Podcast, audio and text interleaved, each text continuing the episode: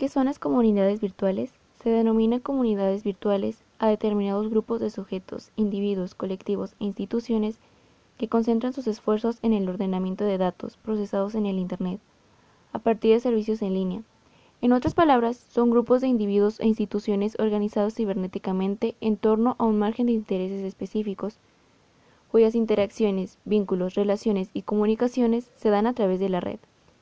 Las comunidades virtuales pueden ser muy diversas y específicas, involucrando personas de procedencias alejadas geográfica y culturalmente, ordenadas en torno a un tema común de su pasión o interés, y un espacio virtual que puede estar determinado por una página web.